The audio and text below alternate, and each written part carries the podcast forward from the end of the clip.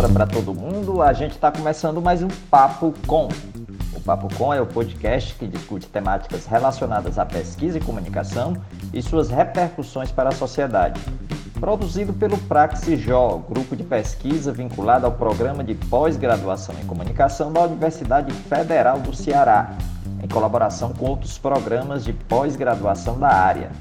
O programa dessa semana dá seguimento à série Lives Cátedra Intercom 2021, realizada pela Sociedade Brasileira de Estudos Interdisciplinares da Comunicação, a Intercom.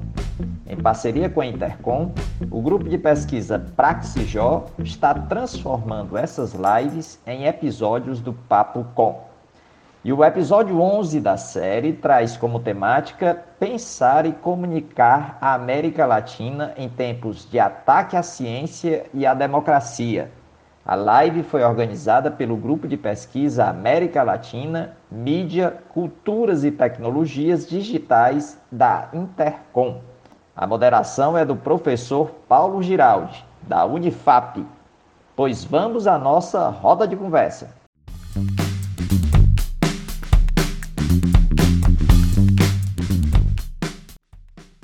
Em nome do GP América Latina, Mídia, Culturas e Tecnologias Digitais, eu gostaria de saudar a todos neste momento, em nome principalmente daquelas que nos antecedem, que nos dão esse apoio, essa força, que levam há 10 anos esse GP na Intercom, professora doutora Maria Cristina Gobi, da Unesp Bauru, professora Jane Marques, da USP, Maria Taide, da UFPA, e todos aqueles que eu saúdo em nome dessas precursoras desse GP, que há 10 anos debate, propõe reflexões, é, principalmente no contexto da América Latina, do resgate às teorias, ao pensamento latino-americano e principalmente para que nós possamos sempre lutar por essa América Latina que tem tantos talentos, diversidades e potencialidades. Então, obrigado a todos pela presença é, aos colegas também que estão aí, aos estudantes de pós-graduação, tantos estudantes jovens que participam conosco das lives, nas suas motivações, os seus desafios, né, professor Pedro e também a Maria. Nós falamos hoje para muitos jovens cientistas que estão aí buscando é, essa aventura na pós-graduação e que muitas vezes desanimados por esse contexto de luta, né? Tantos jornalistas também que hoje nos acompanham, que são também pesquisadores, nossos é, carinhos, saudações, todo respeito à nossa mídia, à nossa imprensa brasileira, diante de um contexto de tantos, tantos ataques que estamos presenciando nos últimos dias à imprensa brasileira e também é, mundial. Bom, é, nós vamos iniciar esse bate-papo, que seja um bate-papo muito leve, muito tranquilo, sem muita formalidade, mas parabenizando a Cátedra Intercom, por essa segunda temporada de lives, marcando esse território remotamente. É? Estamos aí pela tecnologia conseguindo hoje trazer o professor Pedro lá do Uruguai, aproximando Maria José com a sua agenda, creio que lotada também, mas podendo aí dar esse tempinho para conversar conosco nesse tema que principalmente nós queremos aí. Eu gostaria de introduzir, se me permitem, com uma pequena leitura de um livro é, que eu tenho estudado ultimamente e o porquê que nós escolhemos esse tema para poder dialogarmos hoje. Então, eu trago a vocês essa reflexão que eu creio que para nós é uma motivação dessa discussão sobre ataques à ciência e à democracia. A democracia é marcada, assim, pela fraqueza e não pela malícia, mas é a malícia e não fraqueza que caracteriza a tirania.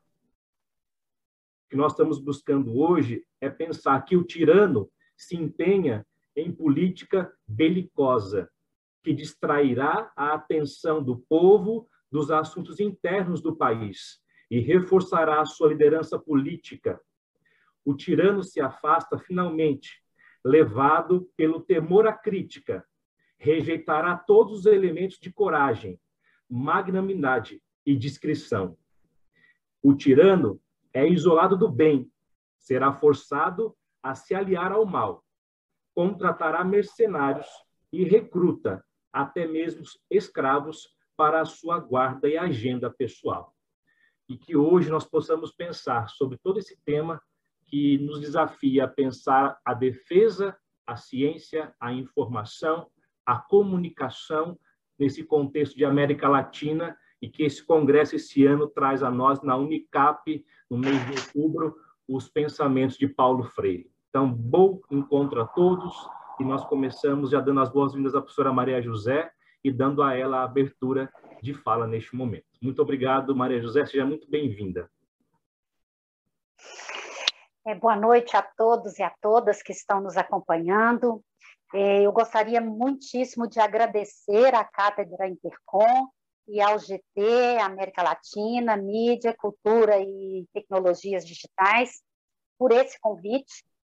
É muito importante para a Federação Nacional dos Jornalistas, uma entidade sindical de representação nacional da categoria dos jornalistas, esse diálogo com a academia, esse diálogo com os pesquisadores, com os professores, com os estudantes de pós-graduação que são jornalistas e que a todo tempo estão nos ajudando a pensar o jornalismo, a comunicação e esse exercício é, da profissão de jornalista que é efetivamente essencial para a democracia.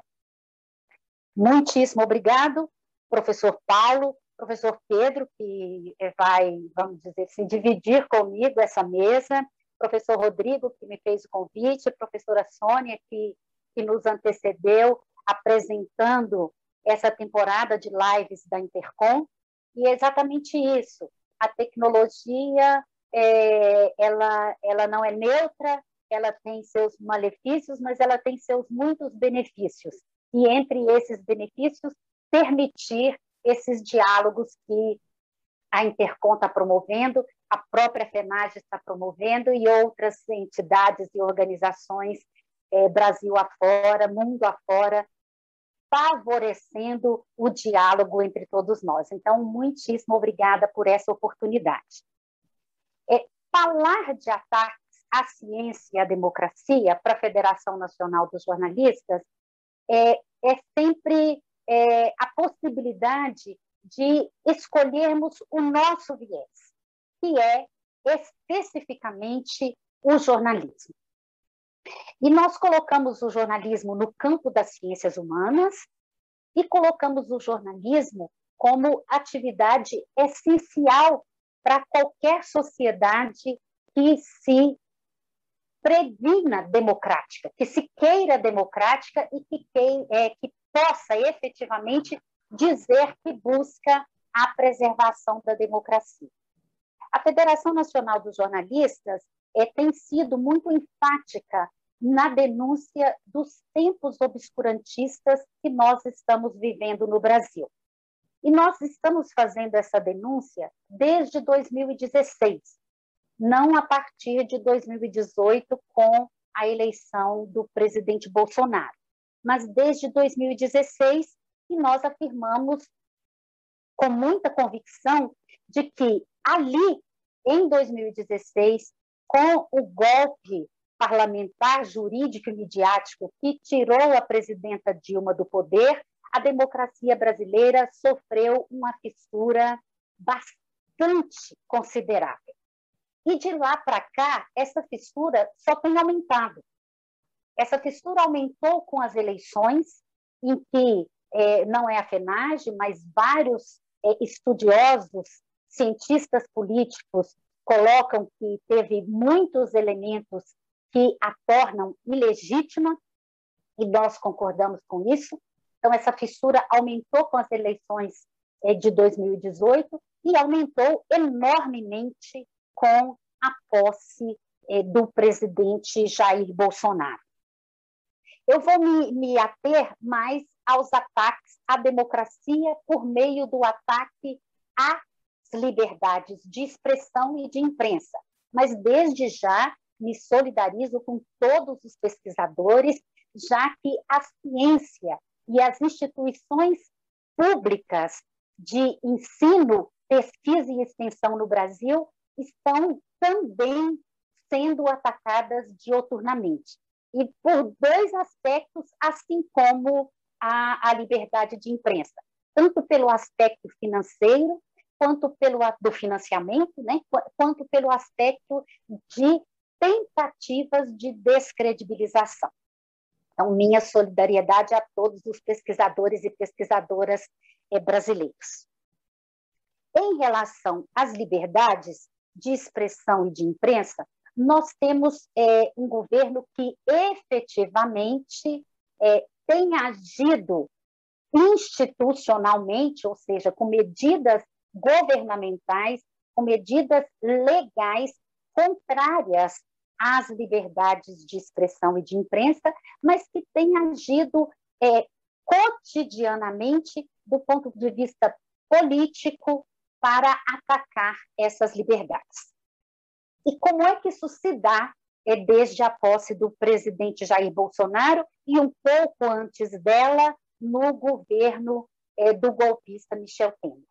Eu gosto de lembrar, é um parênteses, mas eu acho importante, que a primeira medida do golpista Michel Temer, quando assumiu a presidência, foi mudar a lei que criou a empresa Brasil de Comunicação, tirando dela o seu caráter público, destituindo o conselho curador da EBC.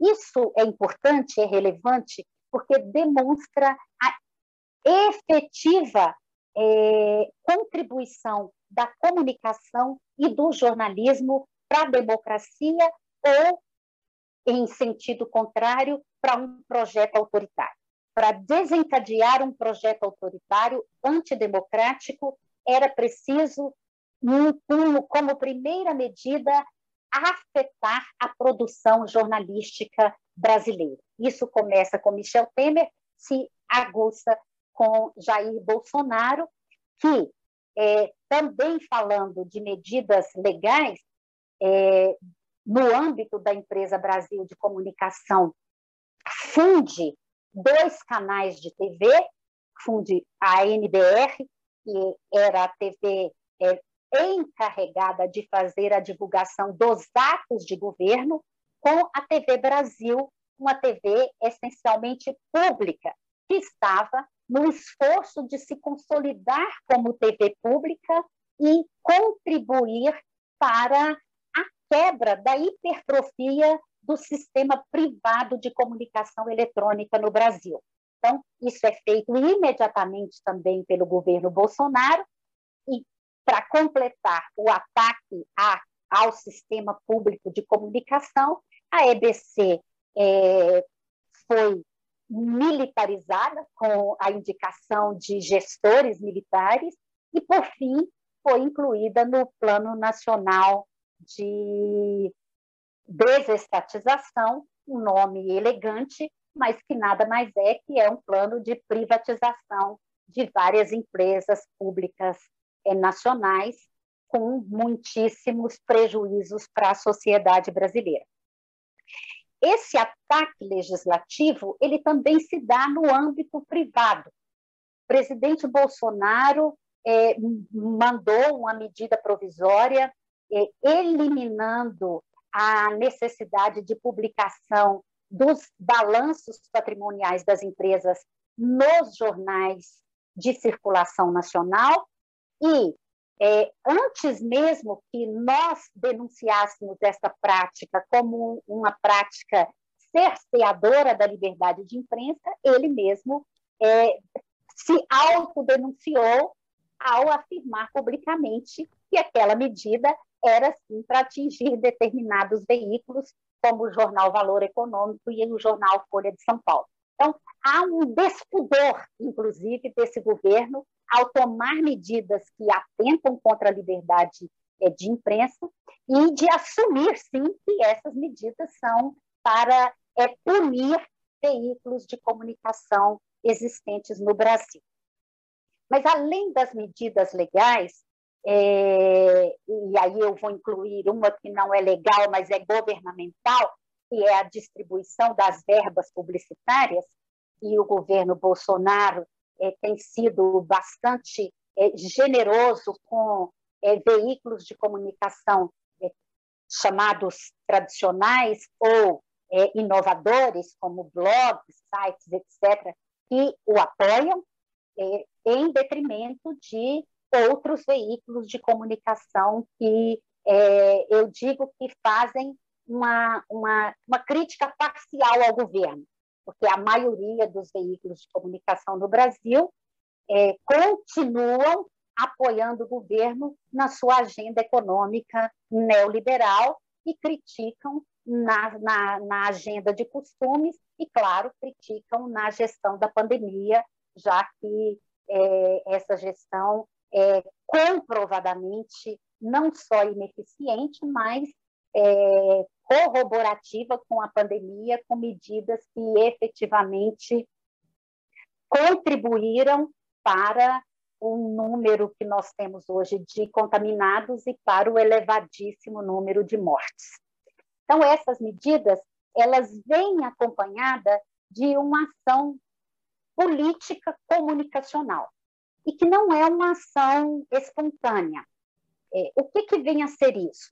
O presidente Jair Bolsonaro ele adota desde o primeiro dia do seu governo como uma estratégia de comunicação que se combina com estratégia política de descredibilizar o jornalismo e descredibilizar os jornalistas e os veículos de comunicação que fazem jornalismo.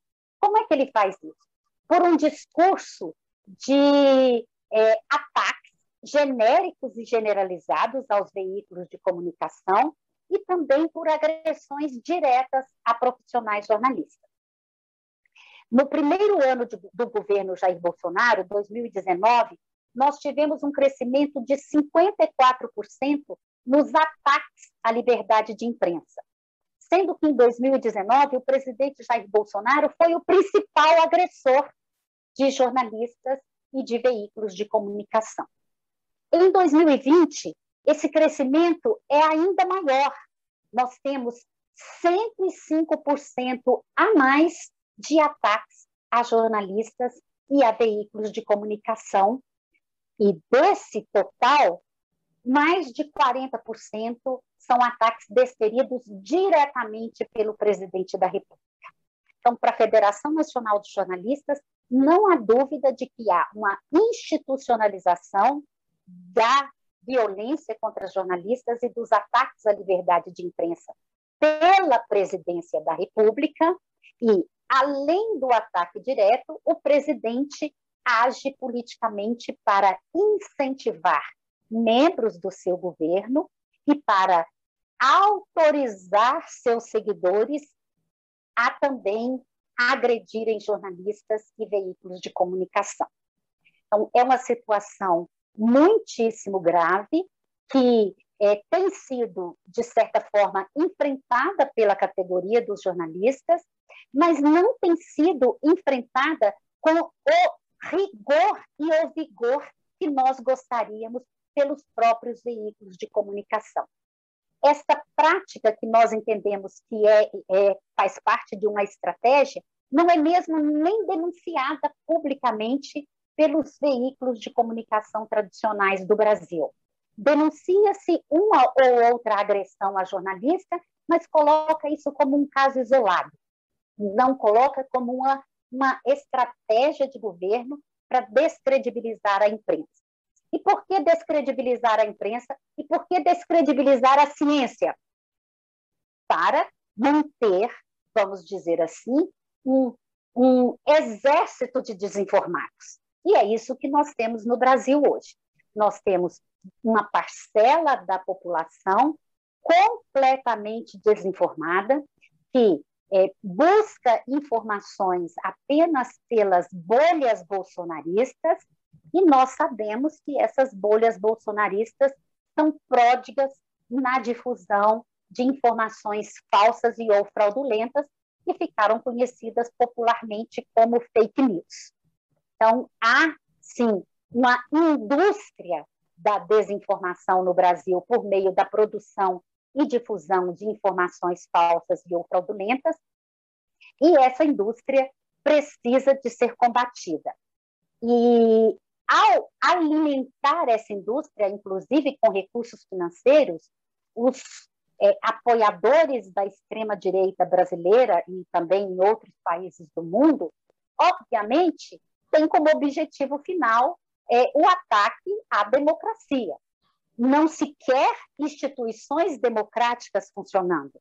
E aí é uma coisa que é, nós precisamos de enfrentar o debate de maneira um pouco mais frontal, inclusive no que nós consideramos como manifestações democráticas, como disputa democrática. Para nós da Federação Nacional dos Jornalistas, nós não podemos mais considerar como disputa atos que são francamente contrários à democracia e contrários às instituições democráticas. E vou dar o exemplo mais recente, que foi o ato político de extrema-direita é, organizado pelo presidente da República no último domingo no Rio de Janeiro. Nós não podemos mais considerar que aquele tipo de ato se trata de uma manifestação democrática da população brasileira reivindicando, vamos dizer assim, apoio a um presidente. Trata-se de uma manifestação criminosa que desrespeitou, do ponto de vista legal, várias questões sanitárias e que, do ponto de vista político, são francamente autoritárias ao reivindicarem medidas antidemocráticas. Maria José, mais Nessa... cinco minutinhos, tá bom? Para mais cinco minutos para a gente poder depois ir para. Ok. E nessa manifestação de domingo, é, nós tivemos mais uma, é, mais uma agressão a um profissional jornalista que nós também não podemos considerar como dentro da normalidade da vida democrática de um país um repórter foi é, agredido verbalmente e só não foi agredido fisicamente porque teve proteção policial. Teve que sair da horda bolsonarista escoltado por policiais, senão teria sido agredido verbalmente. O que nós da Federação Nacional dos Jornalistas queremos chamar a atenção é que a crítica ao jornalismo, ao trabalho do jornalista, aos veículos de comunicação, ela é legítima e necessária, mas ela não pode ser confundida com a permissão para os atos violentos, violentos com a permissão para um ataque frontal ao jornalismo, que essencialmente é uma atividade definida socialmente, coletivamente, como necessária para a constituição da cidadania e para a democracia. É isso, muito obrigada. Até peço desculpa, Maria José, por interrompê-la, o seu pensamento, mas estamos com uma excelente audiência no nosso Facebook, também aqui na live, então temos aí muitos espectadores e ouvintes acompanhando vocês neste momento. Nós queremos depois abrir para que todos possam aí de alguma forma em grupos participar com questões, porque tenho certeza que todos aí estão já com as anotações para poder né, entrar nesse debate legal conosco aqui. Então, Sem é, vamos... problema, professor Paulo. Tá bom?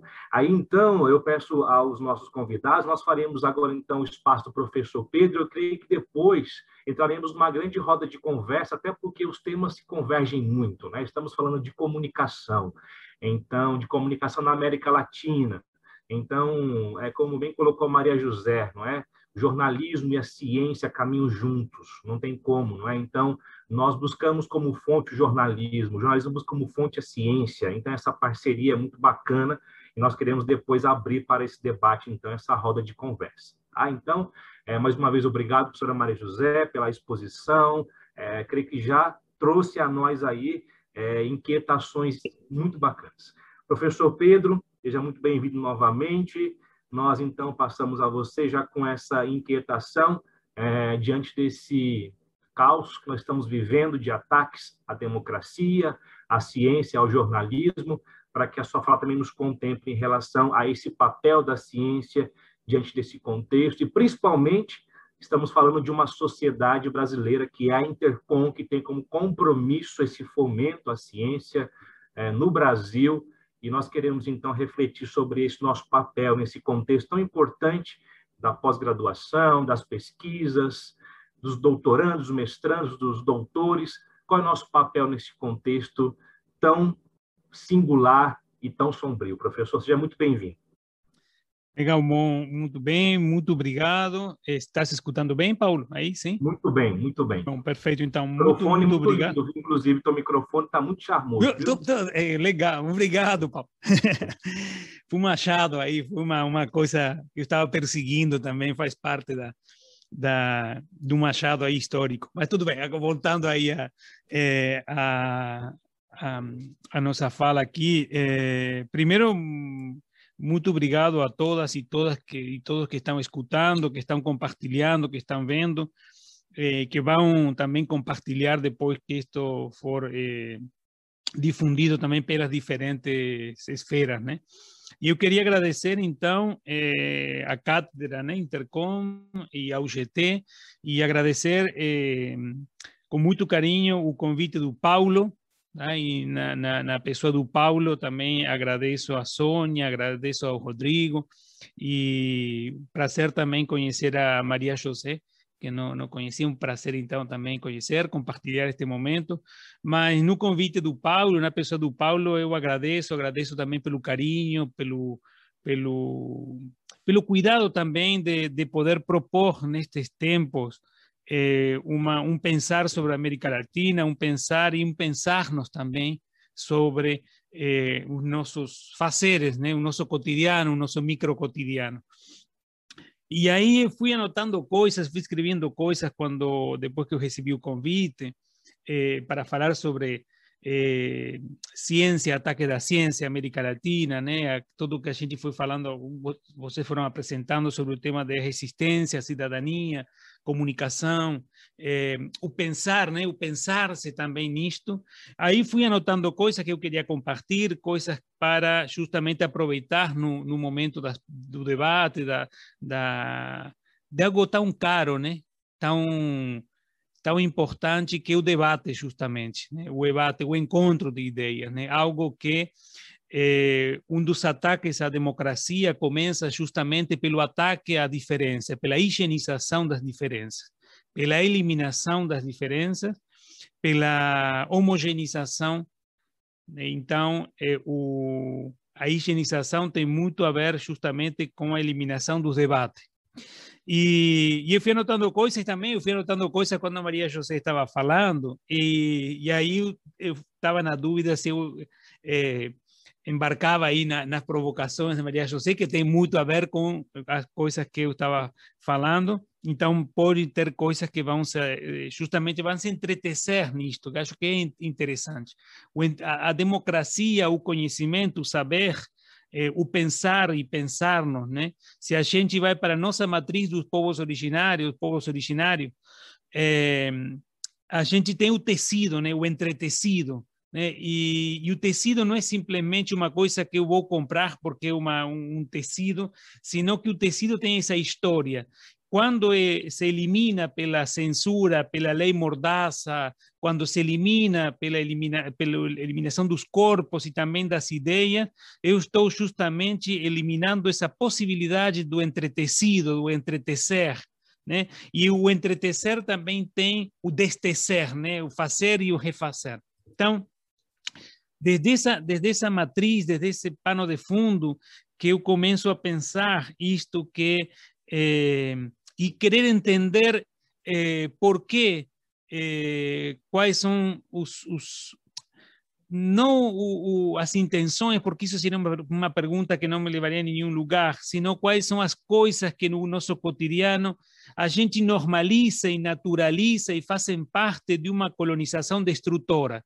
Ou seja, de uma, uma colonização que vai criando e vai sustentando epistemicídios e que hoje em dia, no ano 2021, a gente está vendo na nossa América Latina um, se instalando com força eh, um projeto eh, de geopolítica e um projeto geopolítico de, de um obscurantismo que ainda a gente não está conseguindo entender. É, já não é só um projeto neoliberal, sino que um projeto obscurantista.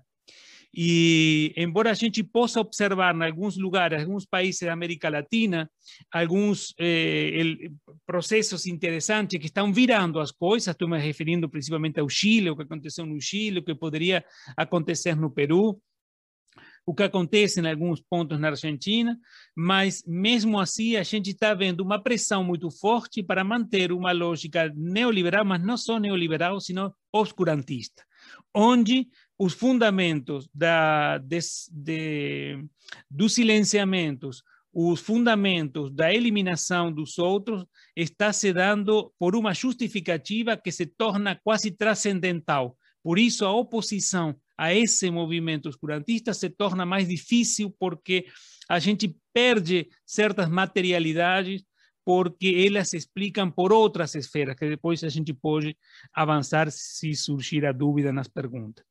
É, e aí, é, pensando nisto é, e pensando nesta, nisto agora estou lembrando rapidamente um parêntese, é, no Peru agora vai estar acontecendo o tem o segundo turno, né? A segunda que a gente chama segunda volta, segundo turno, que está entre um alguém que estava fora do sistema político, um maestro, um professor, né? E a Keiko Fujimori, a filha do Fujimori, que né? que está preso neste momento por lesa humanidade. Muito bem. É, hoje teve nos meios de nos meios, nos jornais internacionais, uma notícia de que é, diante de uma, de, uma, de, uma, de uma informação anterior, que o candidato estava 10 pontos na frente, 5 pontos, 6 pontos, em torno de 10 pontos na frente da Keiko Fujimori, que se dá um choque justamente de dois projetos totalmente distintos, um projeto democrático, um projeto que vem com uma história de Fujimori, é, que a filha tem se desmarcado disso, a Keiko tem se desmarcado disso, porém, mas quando a gente vai ver o, a proposta do programa é o, pro, é o programa do Fujimori, é, é a continuação. Diante dessa informação de que estava na frente o Pedro, que é o outro candidato, hoje apareceu um ataque do Sendero Luminoso.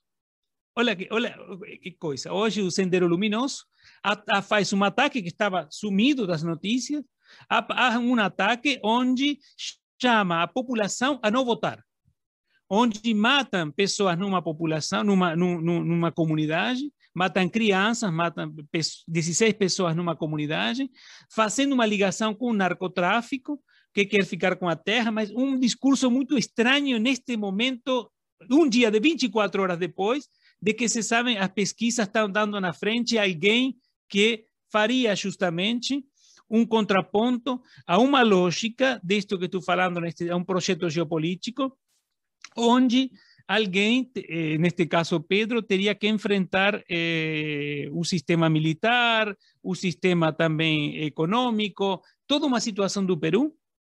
É uma, se ele conseguir ganhar, é uma, é uma presidência difícil, mas aparece os meios de comunicação internacional, aparece do nada um ataque do Sendero Luminoso, deixando ainda eh, panfletos, eh, eh, folhetos, pedindo às pessoas não irem votar. Por que estou falando isto? Porque justamente isto tem a ver muito tem, tem muito a ver com isto que estávamos falando anteriormente. Ou seja, quando a gente fala de comunicação, quando a gente fala de ciência, quando a gente fala de pesquisa, quando a gente fala da nossa América Latina, e na nossa América, ao falar de nossa América Latina, a gente se fala, é justamente entender como um continente, como um continente, é constantemente bombardeado, constantemente aparecem ameaças a processos democráticos, a processos que tentam fechar algumas das nossas veias da América Latina, nossa, algumas das nossas veias abertas da nossa América Latina. Ou seja, em qualquer momento que apareça uma oportunidade para propor um outro olhar, uma outra matriz de vivência, existe um movimento geopolítico que aprisiona essa ideia de matriz democrática. Isto também se apresenta no âmbito da, das universidades, no âmbito do, de como a, o continente, como os países, como a, o estudo, o análise da comunicação vai se tornando também cada vez mais burocratizada. Onde aquelas leituras críticas, a gente pode ir aos anos 60, 70, aquela grande discussão que o Paulo Freire estava propondo, que era a extensão ou comunicação, aquele outro olhar sobre a América Latina começa a ser retirado, deixado de lado e torna-se muitas vezes algo hum, especial um ou outro, porém a demanda do quantitativismo, a demanda dos sucupiras da vida, são simplesmente matrizes que vão a exigir uma reprodução, uma, uma, uma quantificação dos, e uma quantificação fazendo com que essa quantificação seja é, entendida como formação. Se a gente vai observar outros lugares, outros espaços, outros cenários de formação, justamente estão se contrapondo a esta quantificação. Eu me pergunto por que um país que tem mais de 400 mil mortos se preocupa por, por preencher uma plataforma para ter uma avaliação? Essa é uma pergunta que a gente tem que se fazer junto com a pergunta o que entendemos por nossa América Latina, o que entendemos por pensar nossa América Latina neste espaço, o que entendemos efetivamente quando a gente pensa a educação neste ámbito de pós-graduação na América Latina. Pensamos porque temos uma nota ou porque responde a um sistema que está lá pelos anos 50, 60, parte dos 70, a OCDE, tá? quando manda uma, uma, uma medida, uma medição sobre o que seriam eh, os bons, eh, as boas universidades, respondendo a certos parâmetros econômicos e de número, e a gente se depara hoje diante de uma situação, e eu faço esta pergunta, de uma situação onde nós, docentes, que fazemos parte de uma elite, quando estamos na pós-graduação ou em certos, em certos eventos, estamos preocupados por preencher uma plataforma e, ao mesmo tempo, fazemos uma crítica, fazemos uma crítica quando alguém deste lado obscurantista propõe e celebra as mortes dos outros? Essa é uma pergunta que a gente tem que se fazer como pesquisador.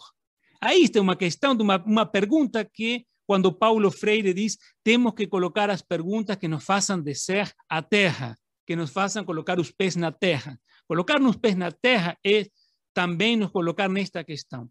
Nós, pensadores, como fazemos perguntas que modifiquem, que mudem que alterem, que sejam resistentes quando nossos atos institucionais se sustentam sobre os 400 mil mortos?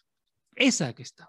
Essa é uma pergunta do nosso pensar sobre a América Latina. Essa é uma pergunta que, desde uma epistemologia do Sul, temos que fazer. Isso é pensar na complexidade. Isso é justamente nos ajustar numa dinâmica onde devemos entender entender o nosso lugar reflexivo, o nosso pensamento numa instância reflexiva.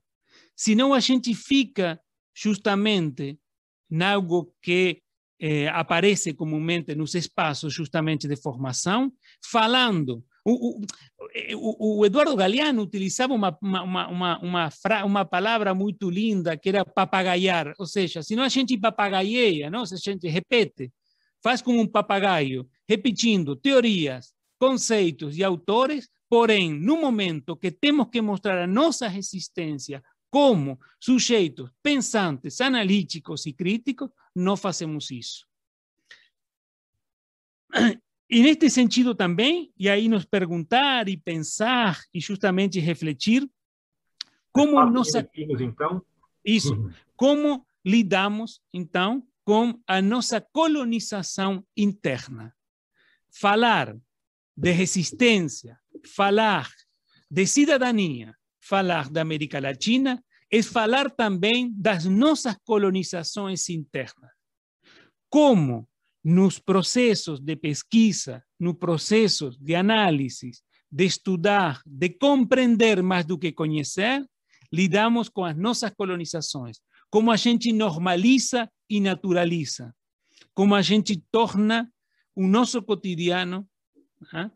uma, simplesmente uma, eh, uma natura, naturalizando, ¿ah? naturalizando, tornando normal certas coisas que deveriam ser questionadas, deveriam ser colocadas num, num processo de crítico. Porque aí a gente, aí fechando, entendemos e, fazer, e confundimos processo com produto.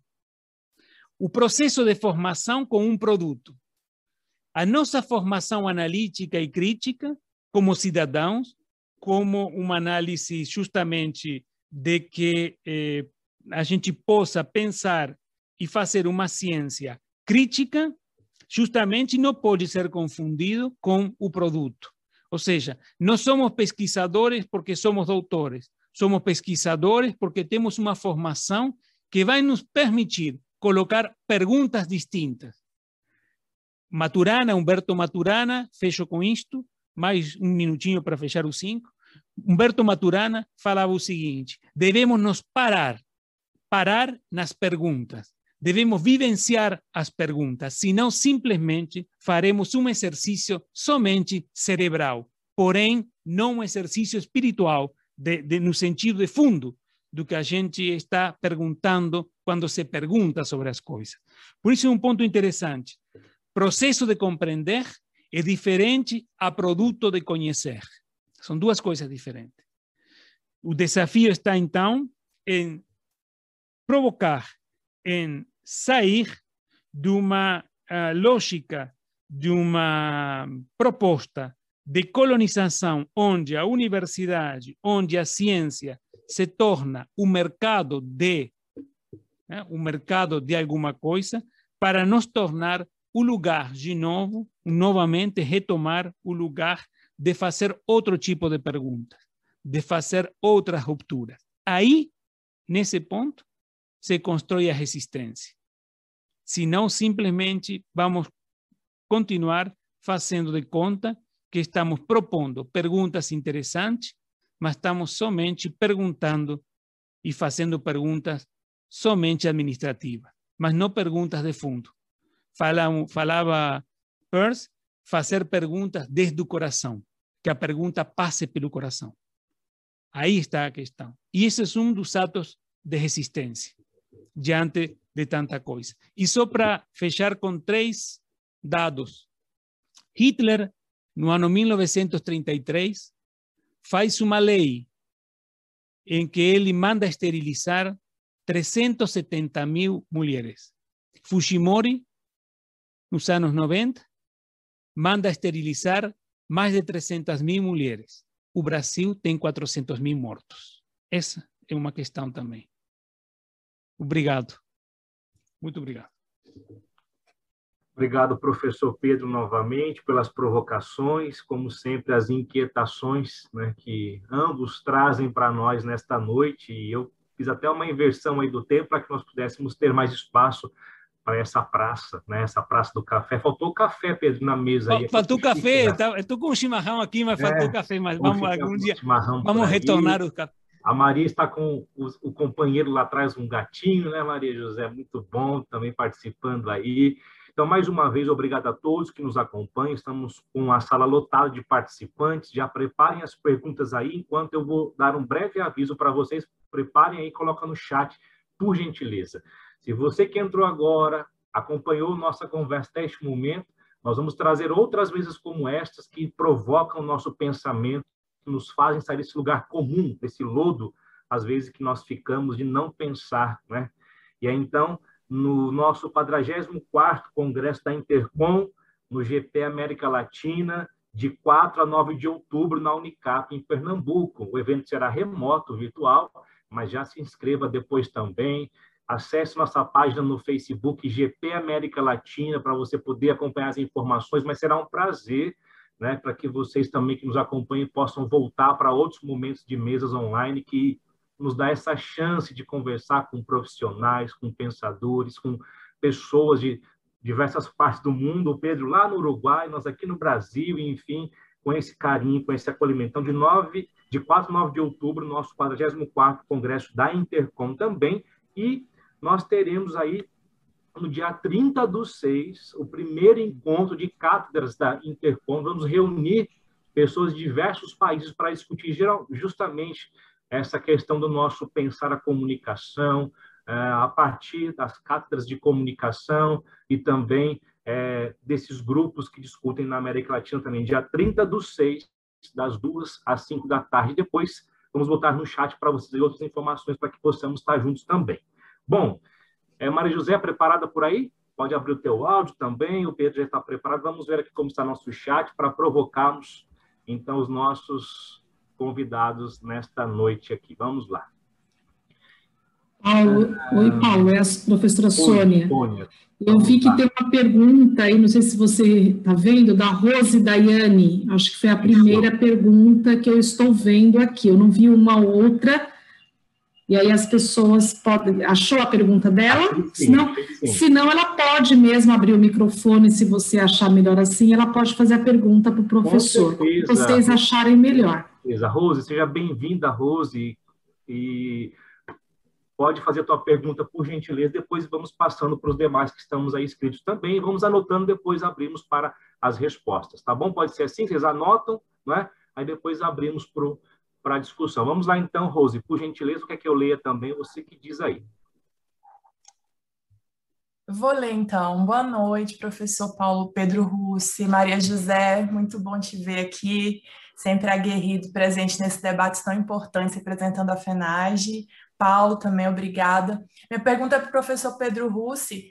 É, recentemente eu li até um artigo que ele falava sobre é, funcionalismo e funcionalistas na América Latina, e ele citava Paulo Freire, e ando muito interessado no pensamento de Paulo Freire sobre a comunicação. Então, minha pergunta é: como o pensamento de Paulo Freire, que está intrinsecamente ligado à realidade brasileira e da América Latina da sua época, pode nos ajudar a entender e questionar a nossa realidade atual, que talvez não esteja tão diferente, principalmente quando pensamos em direito à comunicação, desinformação nesse contexto de pandemia. Obrigado, Rose. O pessoal está elogiando muito aqui as apresentações de ambos os nossos convidados. Que bom, ficamos felizes que deu certo nessa essa junção aí. A professora Jane Max, que é a nossa ex-coordenadora do GP também, professora da USP, parabenizando vocês diz que está muito contemplada sobre a sucupira, que é uma piração esse trem. Não é? A Úrsula também. Vamos lá, Úrsula, por gentileza, seja bem-vinda, Úrsula. Pode fazer tua pergunta se Oi, você Paulo. Seu danado. É, boa noite, obrigada também. É incrível sempre ouvir o Pedro e foi muito bom também ouvir a Maria José, que não, não conheço, não conhecia. E a minha pergunta é para ambos, né, com, em perspectivas um pouco diferentes uma da outra. Como, via a comunicação, nós podemos construir a resistência a esse obscurantismo? Obrigada. Que bom, né? Por meio do jornalismo, da ciência, muito bom. Maria Cristina Gobi também, nossa líder, companheira no GP, parabenizando vocês pela fala, né? E então podemos iniciar com essas duas provocações e depois abrimos um pouco para outras provocações também. Estivermos ali via Facebook também, que estamos com a transmissão ao vivo também pelo Facebook. Então, com vocês agora, por gentileza. Quer, eh, quer falar, Maria, Maria José, que foi, foi a primeira a falar? Pode, pode Sim, posso, posso começar. Bom, é, é, primeiramente queria parabenizar o professor Pedro pela, pela fala. Assim, é, é, muito, é muito bom participar de um debate em que um dos debatedores traz questões de fundo. E aí eu me senti até um pouco superficial demais na minha análise por trazer por trazer é, dados bastante é, concretos e por trazer uma, uma análise é, do, do momento em que nós estamos vivendo, sem tratar exatamente de rupturas, mas de uma resistência, eu diria que sem, sem as propostas revolucionárias. E o professor Pedro faz esse alerta que nós sim temos que tratar da resistência e que essa resistência só é efetivamente é, favorável aos povos da América Latina se essa resistência vier a partir de propostas de ruptura, de propostas efetivamente dos povos da América Latina. Então, muitíssimo obrigada pela, pela, por, essa, por essa intervenção, professor Paulo. É como construir resistência ao obscurantismo a partir da comunicação. É, sem querer ser otimista demais, é para nós da Federação Nacional do Jornalismo, dos jornalistas, nós entendemos o jornalismo como uma necessidade. Uma necessidade para democracia e para os processos de resistência e, quem sabe, um dia para os processos revolucionários é, que nós possamos construir. Então, nós entendemos que é, a desinformação ela precisa de ser combatida pela ciência, pela educação e também pelo jornalismo. Uhum. Esse obscurantismo ele, ele, ele vem em diversas frentes de atuação e ele precisa ser combatido nessas diversas frentes em que ele se apresenta para o conjunto da sociedade. E nesse sentido, nós entendemos que o jornalismo ele tem um papel a cumprir. Nós não consideramos o jornalismo como fadado à manipulação, apesar de que a manipulação ocorre, apesar de que os interesses econômicos, políticos, geopolíticos estão presentes na produção jornalística, mas nós acreditamos na possibilidade da produção e difusão de informação jornalística efetivamente a serviço da sociedade. E é isso que nós tentamos é, discutir com a sociedade e, em especial, com a categoria dos jornalistas. O compromisso que cada um tem no seu trabalho individual para a produção coletiva e para efetivamente constituirmos aí o que Adelmo Genro Filho chamava de conhecimento imediato da realidade. Obrigado, Maria, mais uma vez. Estamos aí fomentando e iniciando essa boa discussão, essa boa roda de conversa. Pedro, contigo, por favor. Muito, muito obrigado eh, pelas, pelas perguntas, por, por esta eh, interessante que eu sempre eu eh, gosto de, das perguntas porque nos colocam sobre a mesa, né, no banquete de, de Platão, para utilizar e mais uma, uma eu acho que vai ser para incluir para ti, já aproveitando aí, Pedro, porque que... a inquietação da Cristina, inclusive tá. foi minha orientadora no mestrado, minha grande parceira. Ah, verdade. Olha aqui. Pedro, como não estou, olhando o chat, não, não tinha visto, desculpa, Paulo. Olha lá, Pedro, como quebrar essa lógica quantitativo, produtivismo que está tão presente em nossas instituições? Já porque vai buscar o gancho já aí na tua fala também. É.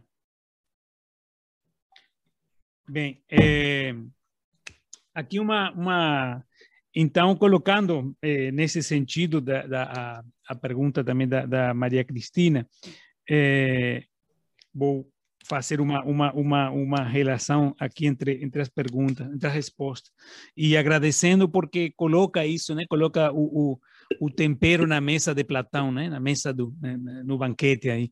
E, e tempero vem de temperatura, né? Justamente, né? Então é, vem justamente do, do, do, pensar e o pensar aquece, aquece e, e é interessante como o, o aquecer as ideias é, o, o oscurantismo, a lógica oscurantista, seja pelos atos de fé ou pelos atos de, de eliminação, os, os epistemicídios, sempre tenta eh, retirar a temperatura das ideias. Quando a gente pensa a circulação não só sanguínea, sino também das ideias, dos outros mundos, de, das possibilidades, eh, de outras esferas, de outros saberes também, eh, começam a se movimentar. E aí aparece um dos, continuando aí o que a Maria José falava e, e agradecendo também pela fala dela, é justamente de como a gente pode é, propor é, outras miradas, outras rupturas. Né? Aí está o compromisso, e quando a gente começa a circular o pensamento, é, começa a, a ver como outras formas de olhar podem ser também interessantes. É, um parênteses, é, é, interessante também observar, quando falo interessante, não que seja lindo, sino que interessa para analisar, né? Daí que eu utilizo muito a palavra interessante. A ideia interessante é observar como o primeiro corte, antes da pandemia, né? antes de tudo isto, os primeiros cortes, é um dos cortes que aparecem nos diferentes países, es eh, o dinheiro para os congressos e os encontros, justamente interessante, como aparece um recorte econômico para não apoiar eventos de encontros onde diferentes pessoas por, de um continente, de diferentes países, se possam se encontrar. Porque esses encontros são perigosos. O encontro dos corpos, o encontro dessas ideias, essa circulação dessas ideias, se tornam perigosos. Eh, e agora, no, não estou falando deste âmbito de pandemia, estou falando de antes, né? Então, é, bom, aqui, é, ontem, ontem eu estava falando, estou tomando uma postura, faz um tempo já, é, eh, estou me dedicando bastante tempo a participar eh, nos espaços marginais, não só porque eu trabalho e, desde o tema da, da pichação e do grafite, sino também nos espaços vindos das margens, como rádios comunitárias, como jornais comunitários de outros lugares. Ontem estava falando num programa, anteontem, num programa justamente de uma rádio comunitária, que é uma rádio que tem o, o, o, o nome, o, o eslogan da radio es una radio con perfume de barrio, ¿no? una, bar, perfume de barrio, un radio com um cheiro de bairro, né? o nome, a forma de... E, e aí estávamos falando justamente de, deste tema da censura que está aparecendo no Uruguai, que está se fortalecendo por uma lei de meios, que é a mesma lei que aparece em outros países. Né? Eh, o Uruguai está copiando muito do Brasil está copiando também o que seria uma lei só, uma lei que não funcionou no Brasil, que eh, a escola sem partido está sendo aplicada, está se propondo aqui. Não por acaso a primeira viagem internacional que faz o presidente atual do Uruguai é a visitar o Bolsonaro, a única que fez até agora no meio da pandemia. Isso que estamos falando com gestos geopolíticos. Ontem, eh, Equador. Bom, voltando aqui, justamente ontem estava falando de Paulo Freire, estava falando de NOMIC, é a nova ordem informa da informação e comunicação, lá que aconteceu pelos anos 70, anos 80, aquele informe NOMIC, né, a nova ordem de informação e comunicação. E é impressionante, tem um texto do Gabriel Garcia Marques, que é um dos relatores, o Gabriel Garcia Marques escreve nesse encontro, e quando a gente vai ler esse, eh, esse informe, quando a gente vai ler os relatos a partir desse informe, parece que o tempo é impressionante, parece que estamos congelados em uma situação e as veias continuam abertas, né? as veias continuam abertas. Então, é impressionante, ou seja, é, a atualidade, a necessidade de ir a fontes como Paulo Freire, como a Regina Festa, né? como pessoal que vem de, desde essas matrizes, né? o Augusto Boal, o pessoal que vem desde essas matrizes que nos trazem outros elementos. É uma atualidade, justamente, eh, e pensando agora nessa, eh, respondendo a Rose, justamente eh, o Paulo Freire é necessário porque não porque ele fale de comunicação. Paulo Freire é necessário porque também né, fala de comunicação, mas não só por isso, senão a gente instrumentaliza o Paulo Freire. E nada mais longe do Paulo Freire que a instrumentalização, ou como se tentou fazer de institucionalizar e burocratizar o Paulo Freire. O interessante do Paulo Freire é um chamado que nos faz justamente a compreender a história não a historicidade, não a história do que vai se configurando neste, que a gente pode chamar da América Latina. Então, a leitura do Paulo Freire não como um não como uma receita, não como um modelo, como um modelito, sino a leitura do Paulo Freire como uma proposta de ruptura, né? uma proposta de ruptura e aqui já entrando numa das possibilidades para, para resistir ao oscurantismo e para sair desse, desse processo quantitativista, né, produtivista, é justamente entender as provocações, no caso do Paulo Freire, que foi citado aqui, que ele vai nos permitir quebrar, romper e colocar perguntas que nos tirem de lugar, que nos desloquem, que nos tirem da zona de conforto, do lugar comum. Entender que eh, a leitura do Paulo Freire e de outros autores não são para ser citados como referência simplesmente, não são na proposta e na provocação ética de qual é o ethos através do qual entendemos o mundo. Se a gente fala de ethos e fala de ética, também deveria ser o, o momento de dos programas, e aqui entrando dos programas, dos, do, dos várias entidades que fazem parte do conhecimento, chamamos, que chamamos científico, parar e dizer o que estamos fazendo. O que estamos fazendo? O que estamos entendendo com este produtivismo? O que estamos entendendo? Uma das alternativas é justamente, e se a gente começa, em vez de publicar, de produzir tanto, de responder a cânones temporais de uma aceleração taylorista ou fordiana, começamos a colocar esse tempo num pensar, num discutir. E se começamos a pensar, a, a, a fazer um ato subversivo, quer dizer, a subverter, a virar a coisa, e começamos, em vez de trabalhar na lógica do Cronos, a trabalhar na lógica do Kairos, e se nós que estamos, pensamos desde uma complexidade, começamos a observar e a entender outros saberes, que o saber não está dado por uma temporalidade acelerada, sino por um tempo de processos e de compreensão. Se começamos a entender desde esse lugar, começamos justamente não só a propor resistência a esse oscurantismo, a que as perguntas sejam outras, sino também a, uma, a, a propor uma outra ciência. Eu acredito, entendo, que assim como outro mundo é possível, outra ciência é possível. Outra ciência é possível, outra forma de fazer, outros saberes. O produtivismo não está somente porque foi colocado desde algum lugar, sino que faz referência a isto que eu falava anteriormente, por isso eu acho bem interessante a pergunta da Maria Cristina, para continuar pensando, justamente a um colonialismo interno, a uma lógica que se instala de que, de, de novo isto, a produção em vez do processo. Isto tem muito a ver com o Paulo Freire. Tem muito a ver com isto, onde o processo, os pés na terra, o tecido, o entretecer. Né? E aqui, justamente, fechando aqui com isto, deixando para outras perguntas, esse oscurantismo é o que nos faz eh, não observar esse colonialismo interno. Portanto, o fato, o, a, o fato de sair, de propor desde a comunicação outro tipo de pergunta, é justamente nos colocar nessa, nessa em uma informação, para tomar uma coisa que a Maria José falava, numa infor, informação livre, porém também liberadora. Essa é uma construção também, né? Tomando Obrigado, isso. Pedro, mais uma vez. O pessoal está super feliz aqui no chat, agradecendo muito Maria José pelas provocações, pelas falas. Obrigado, Rose, Patrícia.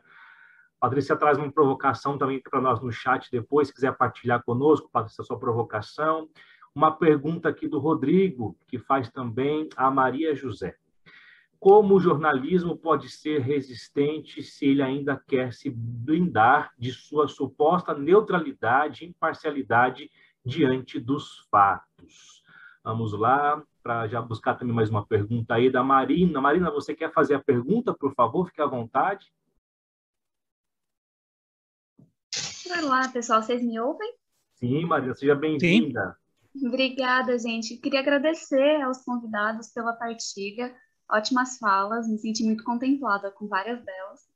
É, eu comecei a dar aula para o curso de jornalismo na Unesp há pouco tempo, né, desde o ano passado, e aqui eu coloco uma inquietação enquanto profissional bastante iniciante na área, que é como orientar e apoiar os meus alunos de jornalismo quando eles se sentem inseguros quanto à sua integridade física, mental, emocional, enfim, quando eles compartilham essas inseguranças comigo.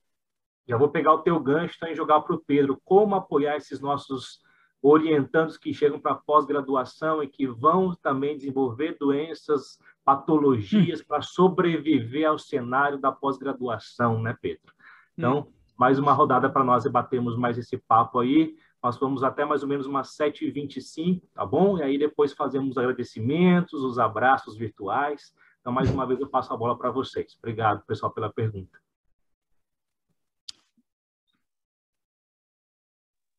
Bom, vou começar novamente, né? Por favor. É, eu vou começar de trás para frente. A Marília, é, como apoiar os estudantes, assim como nós fazemos o esforço para apoiar os jornalistas que é, efetivamente estão sendo ameaçados, estão sendo intimidados estão sendo agredidos?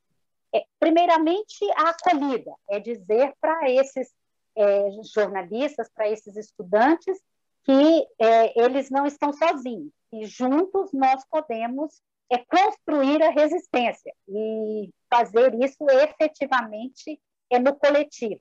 Sozinho é muito mais difícil é, constituir resistência, constituir outros olhares, constituir outros saberes e outros fazeres.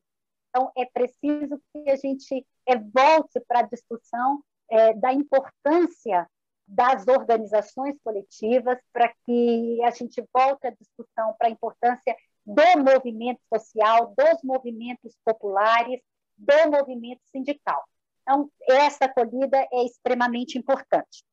E a Federação Nacional dos Jornalistas e os sindicatos dos jornalistas, além desse apoio moral, político e é, formal à, à, à vítima da agressão ou da ameaça, a gente se encarrega de fazer a denúncia pública e chamar a atenção da sociedade para o problema da violência contra o profissional.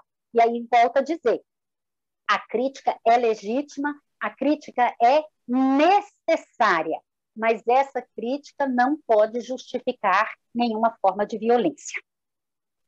Em relação à, à questão do, do, jornalismo ser resistente, se ele quer se é, blindar na imparcialidade, bom, é, primeiramente essa é uma discussão muito muito cara ao jornalismo da imparcialidade e da é, vamos dizer assim objetividade.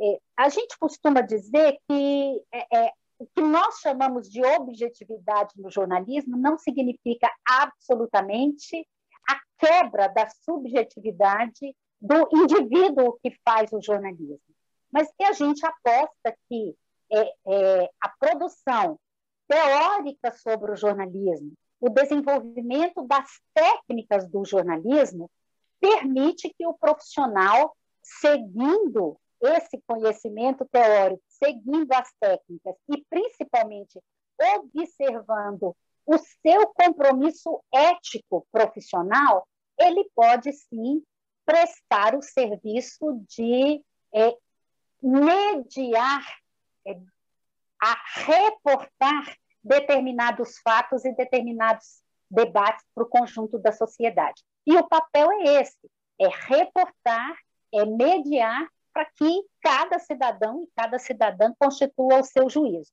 Agora, é preciso que a gente também lembre que é, não há um único fazer jornalístico.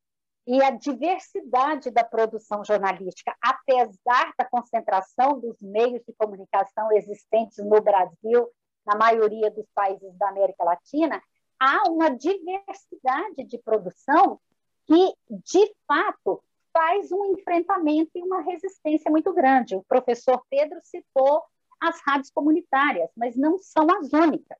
Né? Nós temos aí, com as novas tecnologias e principalmente com as possibilidades abertas é, pela internet, nós temos, de fato, uma diversificação da produção jornalística e é importante ressaltar que a diversidade e a pluralidade são parâmetros, sim, para a avaliação e para a constituição dos juízos.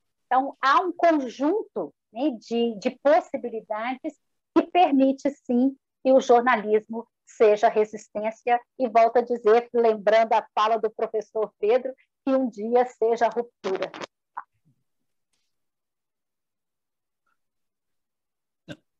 Tinha também a fala da professora da Unesp, que também pediu ali, não sei se acabou sendo contemplada também ali com a questão é, de como motivar esses alunos, você colocou no início. Muito bem. Aí a Cristina entrou com uma pergunta aqui também, é, Maria José. Vamos tentar trazer aqui, depois pode juntar e o Pedro também pode. Aí a Cristina coloca o seguinte: é, queria ouvir mais sobre a formação como um caminho possível para mudar esse cenário que estamos vivendo, em especial no que tange a desinformação.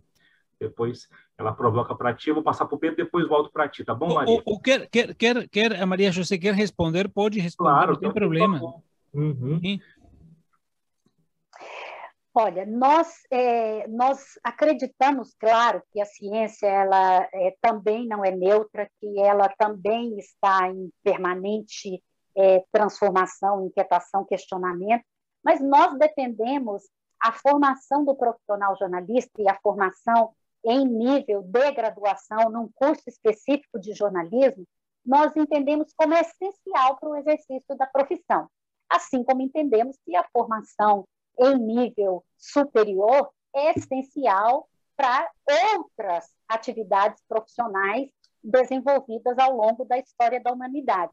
É, apesar de todos os, os, problemas, inclusive das divergências, inclusive das tentativas de obscurantismo, do, do colonialismo, as instituições de ensino superior são espaço de reflexão, são espaço de debate, são espaço de produção e difusão de saberes que são, sim, importantes é, para o conjunto da sociedade.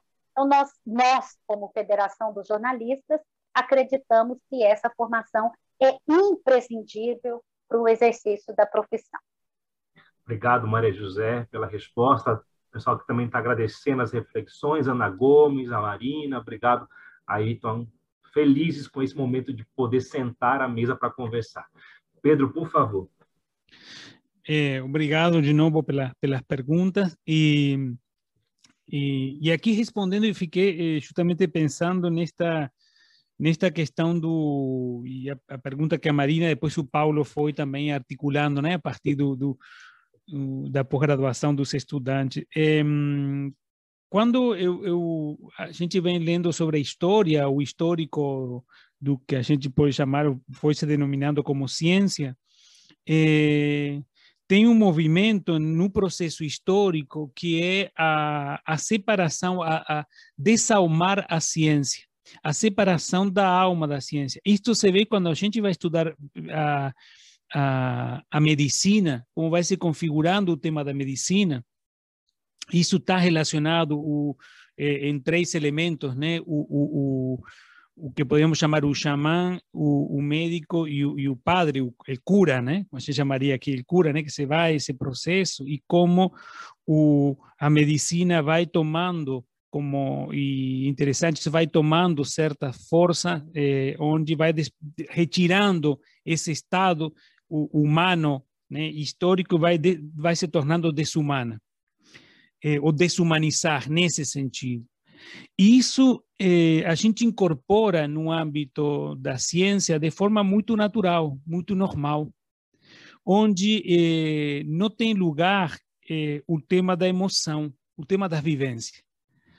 Ah, e, relacionando com a pergunta que a Maria Cristina fazia, esse, essa, essa produtividade, essa, essa, esse movimento de um produtivismo ou de um eh, funcionalismo, né? ou dessa matriz oscurantista que eh, afasta tudo aquilo que coloca uma questão e coloca na, na fogueira, é, é um movimento justamente para eliminar aquilo que eh, que a emoção traz para o âmbito da aprendizagem, do âmbito do pensar. Nós estamos dizendo e falando muito agora atualmente de uma palavra que é o sentir pensar. Sentir e pensar. Isso é uma coisa muito é legal, é muito bonita, muito linda, mas colocamos isso como se antes não tivesse sido falado isso. É um desconhecimento da história. Esse sentir pensar está nas matrizes dos povos originários. Esse sentir pensar é o que dá força às mulheres que estão fazendo a revolução nos espaços da América Latina, porque está vindo daí.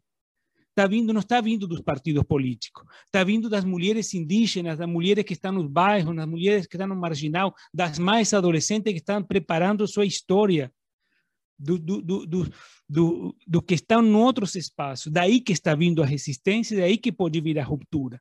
E isso justamente traz para o cenário do, do, do pensar traz justamente a emoção. E emoção aqui não é chorar e se emocionar por um filme. Emoção é justamente esta vivência, esta conexão que, voltando ao Freire, falava desta conexão com a terra, os pés na terra, o entretecido das coisas.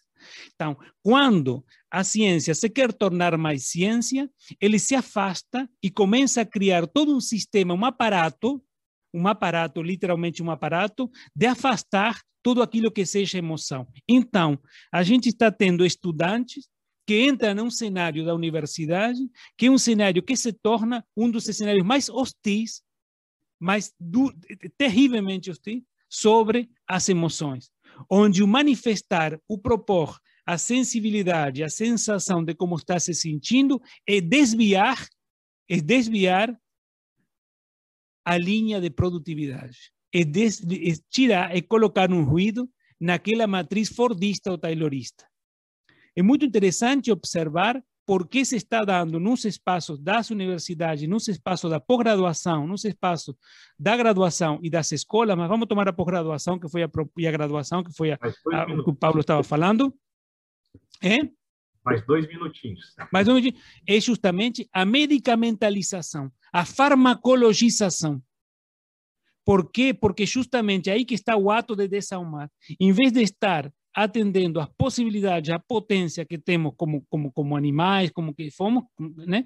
a gente apaga isso na medicamentalização, na patologização né? e na farmacologização. Então, é, é, é, interessante pensar isso que diante de uma... E aí que vem o tema obscurantista da medicamentalização ou da farmacologização. No momento que temos uma emoção que se apresenta, em vez de entender isso e trabalhar isso como se trabalharia no sentido coletivo, a gente tampa isso, ou seja, torna isso um ato oscurantista, não se fala de suicídio, não se fala de depressão, não se fala das violências, não se fala dos abusos. Se esconde. Se fazem processos protocolares, mas não se fala, não se coloca na mesa, na mesa do debate. Se a gente vai nessa matriz da, do, do emocional como constituinte de uma, de uma coletividade é um dos pontos de ruptura, tomando o camarada, é um dos pontos de ruptura, um dos pontos de resistência. O fato de nós estar conectados não quer dizer que a gente esteja cotidianamente vinculado, são coisas muito diferentes. A conexão não é vínculo, o vínculo é outra coisa. O vínculo é justamente me entrelaçar com outro nessa história. O que a gente está é uma conexão belíssima, mas não o vínculo. O vínculo me coloca diante do outro e coloca diante da outra e nos coloca num estado de conversar. Uma das coisas que a gente pode ter como estratégia para sair do produtivismo é ter mais tempo para conversar, mais cafés, mais possibilidades. Agora, falar do café fica estranho, mas a, atitude do café, de conversar.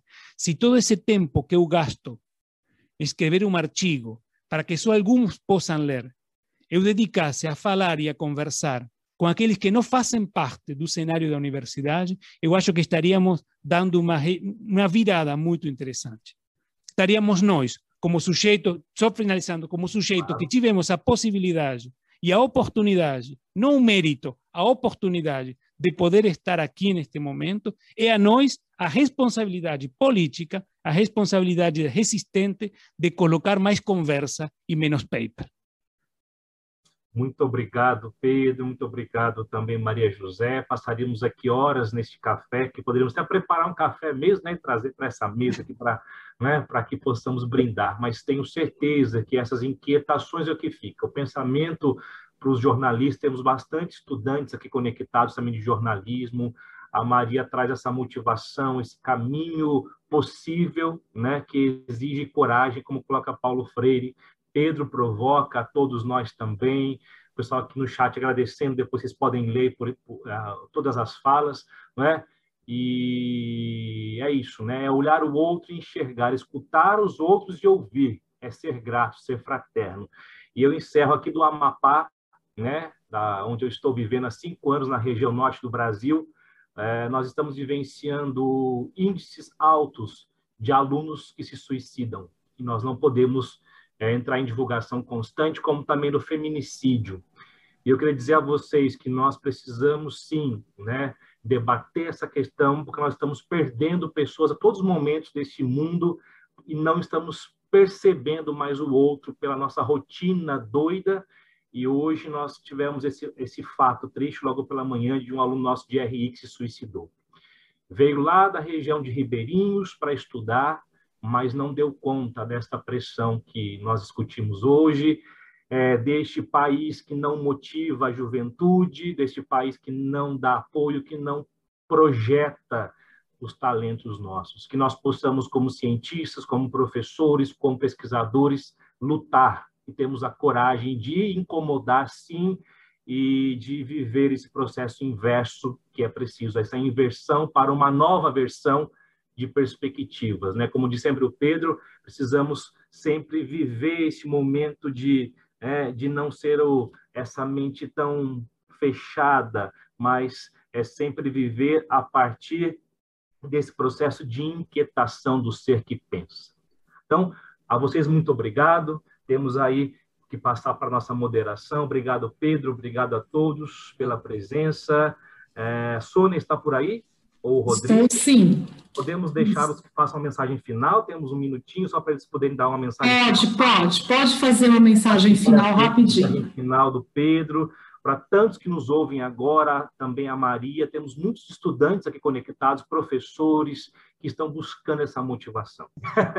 Tá, muito brevemente, já que nós estamos aí com o tempo meio que esgotado, eu quero mais uma vez agradecer à Cátedra Intercom e ao GT e dizer que é, esse momento que nós tivemos, mesmo que mediado da tecnologia, é, para mim foi muito enriquecedor. Eu adoro conversar, eu adoro trocar ideias, com café ou sem café, e muitíssimo é, é bom essas, essas reflexões, muitíssimo enriquecedoras as, as reflexões do professor Pedro sobre as universidades, sobre a construção dos saberes, sobre os olhares que nós precisamos de ter, e muitíssimo obrigada pela oportunidade de falar um pouquinho é, sobre o jornalismo nesse contexto que é também, vamos dizer assim, uma das formas de produção de conhecimento da realidade e que para nós, é,